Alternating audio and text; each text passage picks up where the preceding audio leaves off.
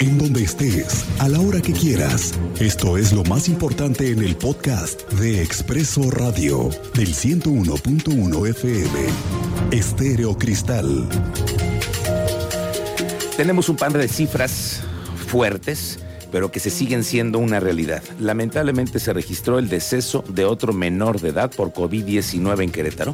Se trata de un pequeño de dos meses de edad que fue contagiado y lamentablemente perdió la batalla. A esto se le suma otra cifra, la del sacerdote presbítero Francisco Mancilla, quien sería el séptimo párroco que muere a causa del COVID-19. Junto con ellos, cientos de queretanos que pues, han muerto ante este virus, que hoy nos sigue poniendo en riesgo. Y si bien estamos hoy en escenario A, es momento de no bajar la guardia. Aquí una lamentable noticia, otra vez un pequeño de dos meses que perdió la vida. Oriana López, ella es la secretaria de Obras Públicas del municipio de Querétaro. Hoy fue cuestionada sobre el tema de la renovación del alumbrado público. Lo hemos platicado en ese espacio de noticias. el auditorio nos lo hace cada vez patente sobre lugares en donde no existe el alumbrado público y de pronto tienen que llegar a modificar el tema de las luminarias. Alejandro Payán tiene el reporte de lo que se dio en el municipio de Querétaro. ¿Cómo te va Alejandro? Muy buenas tardes. Ángel, ¿Qué tal, Miguel Ángel? Muy buenas tardes. Pues efectivamente, la titular de la Secretaría de Obras Públicas en la capital, Oriana López, informó que en la renovación y compendio del alumbrado público y complemento del alumbrado público, eh, esta segunda etapa se han atendido hasta el momento 59 colonias con un total de 3.900, de 3.349 puntos de luz atendidos. Poco más de la mitad, el monto del contrato equivale a 103 millones de pesos y concluirá el 30 de noviembre. Recordemos que la meta total para esta segunda etapa son abarcar 116 colonias con 6.370 puntos de luz. En total, la inversión que recordamos es de 103 millones de pesos. Escuchemos la explicación de la titular de Obras Públicas de la capital. En este contrato este, que estamos ejecutando este año, eh, pues bueno, como ustedes saben, es un compromiso del alcalde Luis Nava seguir avanzando en esta renovación y complemento de alumbrado público. Estamos interviniendo en esta segunda etapa en 116 colonias con 6.370 puntos de luz, de los cuales hemos atendido 59 colonias al día de hoy con un total de 3.349 puntos de luz atendidos. Por mencionar alguna de las colonias que hemos este, trabajado, está la Colonia España, Jardín El Tintero, Diligencias, El Cerrito, Las Peñas, Las Peñitas, El Oasis, Libertadores de América, Los Padilla, Mujeres Independientes. Eh, pues bueno, por, por, decir algunas de las 59 que ya llegamos al día de hoy. Eh, tenemos eh, una inversión total de este contrato de 103 millones de pesos y pues estamos este, próximos a terminar para el 30 de noviembre de este año. Oye Alejandro, entonces serán más de 100 millones de pesos lo que van a invertir en nuevas luminarias.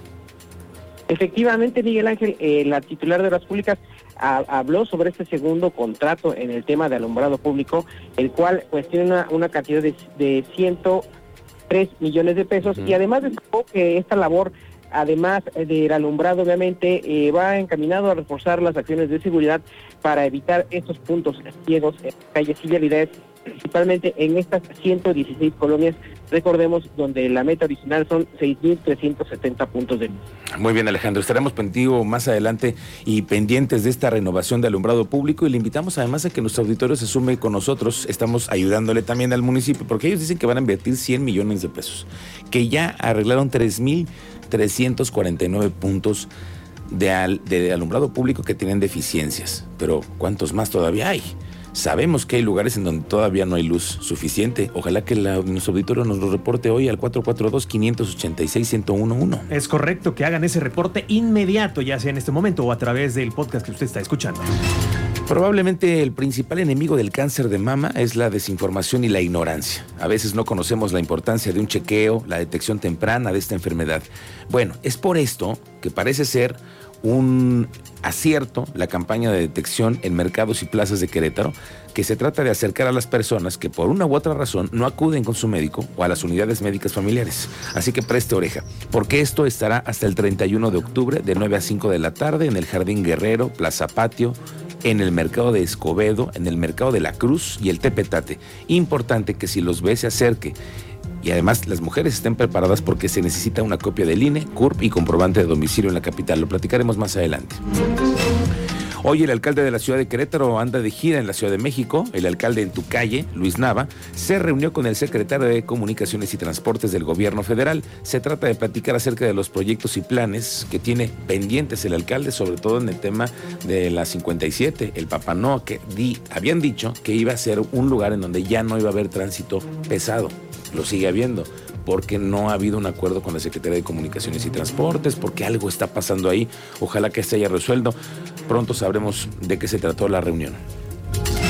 Ayer le estaba platicando de la postura del Frente Queretano por derecho a la no discriminación. Ellos están convocando hoy a una marcha que saldrá de la Plaza Fundadores entre 4 y 4.30 de la tarde. Ellos están en contra de la publicación de la ley, que está, por cierto, en la congeladora del gobierno. Diego Hernández nos cuenta de las posturas que hay sobre esta protesta que se va a dar hoy en la tarde. Diego, te saludo, ¿cómo te va? Buenas tardes.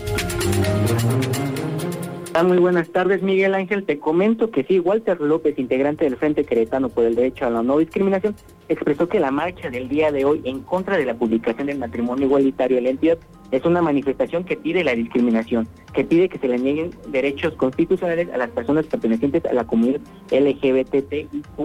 ¿Qué te parece si lo escuchamos?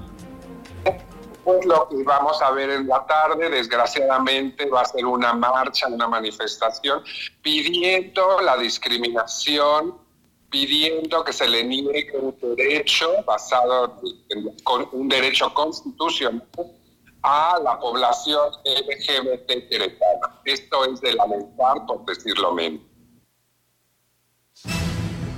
Diego, te escucho. Y esta marcha convocada por organizaciones civiles dará inicio hoy a las 4 de la tarde, como mencionaste, iniciando en Plaza Fundadores, dirigiéndose al Palacio de Gobierno, que están en contra de que se publique el matrimonio igualitario aquí en la entidad. Y a pesar de que esta modificación al Código Civil no ha sido publicada, ha pasado el plazo legal de 15 días para vetarla por parte del Ejecutivo Estatal. Esta es la información, Miguel Ángel. Correcto, vamos a estar pendientes de lo que suceda esta tarde porque tenemos una marcha hoy por la tarde. Esperemos que no haya tampoco provocaciones. Eh, hay un grupo de la sociedad civil que está convocando a rechazar esta ley porque según ellos atenta de manera grave al violar los derechos de los ciudadanos. Vamos a saber cómo se va desarrollando esta tarde. Por lo pronto, hoy en tiempo real, en Expreso Querétaro, usted puede seguir lo que suceda con la marcha. ¿Y quién la va a cubrir? El teniente Mérida, quien tiene el reporte de lo que ha sucedido en las últimas horas en las calles. Un asunto que se puso calentito ayer, ayer en Santa María Magdalena, uno de los barrios en donde cruza el tren y donde también regularmente hay accidentes con el tren.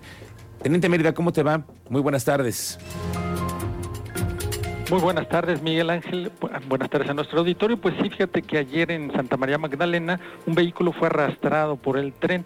El conductor fue trasladado a un hospital debido a las lesiones que presentó. Esta información más adelante.